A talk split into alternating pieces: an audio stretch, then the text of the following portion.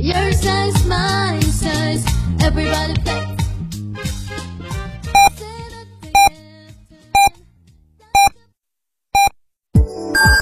FM 九九八提醒您，现在是北京时间十四点整。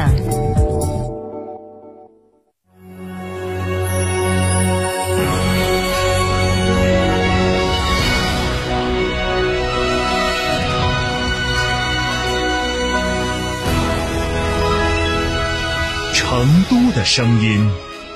，FM 九九点八，成都人民广播电台新闻广播。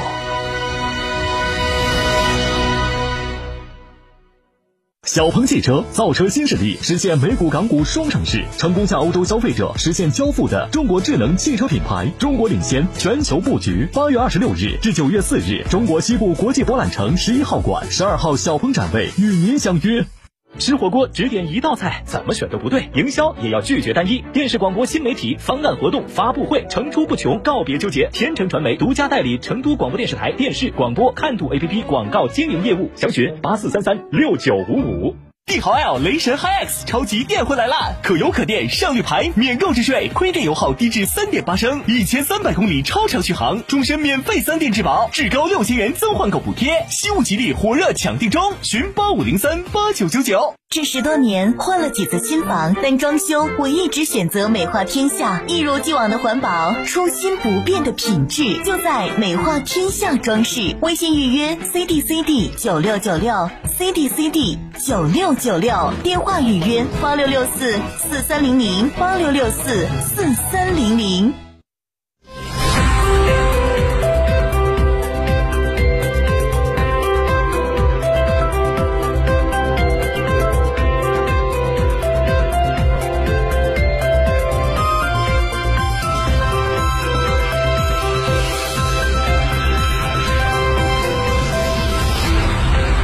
欢迎收听这一时段的九九八快讯。先来关注本地消息。八月二十七号零点到二十四点，我市新冠肺炎疫情新增本土确诊病例四十七例，本土无症状感染者二十例。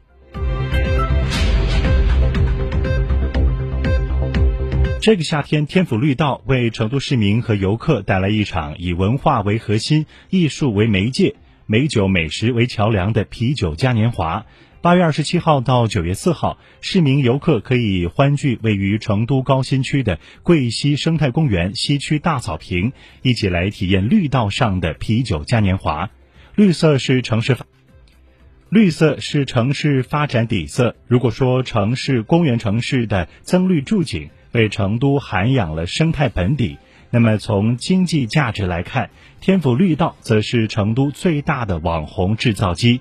本次啤酒嘉年华汇聚六大主题啤酒馆，同时现场还打造了朋克潮玩街区、老成都街区和轻奢帐篷区三三大主题街区，耍出潮流新花样，碰撞出无限激情。在这里，你可以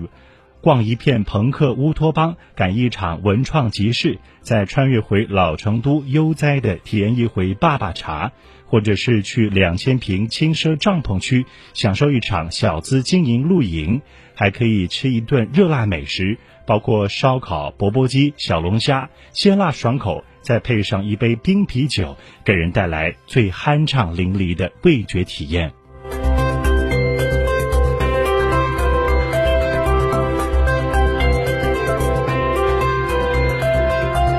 关注国内方面的消息，央视网消息，为减少疫情对渔民生活产生的影响，海南省农业农村厅决定从八月二十三号起，分区域、分批次逐步恢复渔船出海作业。但受台风马鞍影响，渔船出海作业的时间有所推迟。随着台风马鞍影响逐渐减弱，在二十七号，海南省第一批符合条件的市县逐步恢复了渔船出海作业。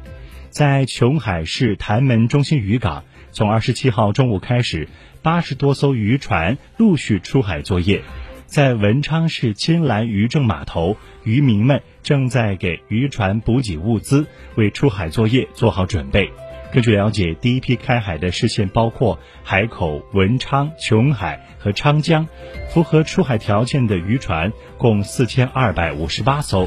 为做好开渔后的疫情防控工作，海南省制定了一系列的疫情防控措施，对渔港、码头、渔市等重点区域实施管控。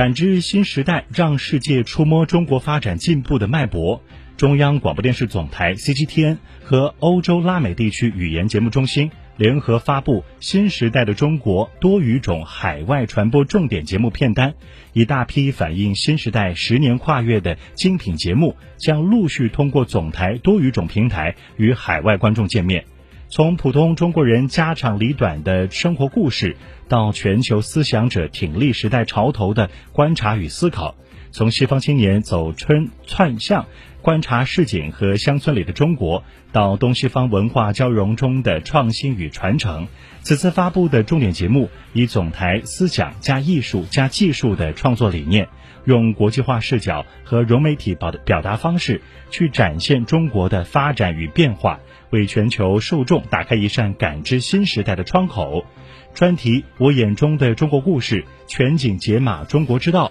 我们的田野、拉煤青年蹲点记、中国纪行、走村串巷等重点节目，通过外籍主持人、报道员和外国青年的外眼视角，观察中国发展的涓涓细流和点滴变化。通过各国政要、外籍专家和思想者的外脑。辨析思考中国治理模式的生动实践。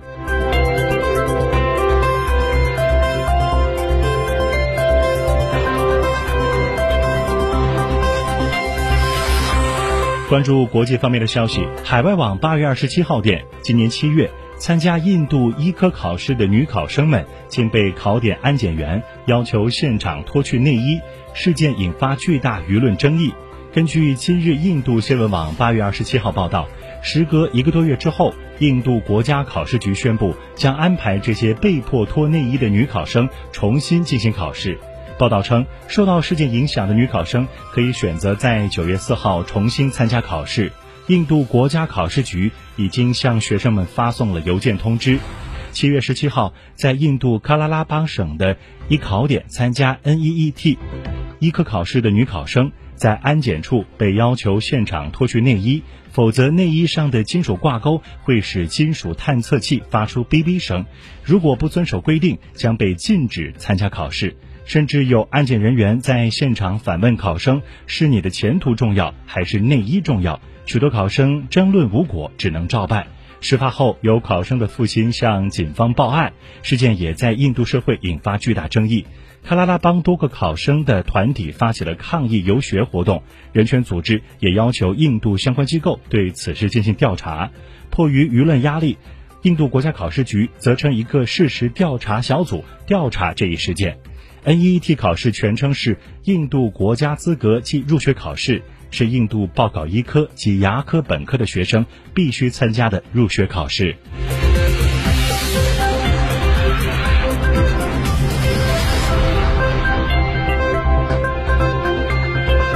据俄罗斯媒体报道，意大利媒体《共和国报》二十六号发表了一篇报道，称一个名叫玛利亚·阿德拉的俄罗斯女间谍，多年来在那不勒斯以名媛和珠宝店女老板的身份与北约军官保持联系，从而获得关于欧洲多国的有价值情报，然后将其转交给情报总部。他已于二零一八年离开意大利，不过报道没有透露所谓情。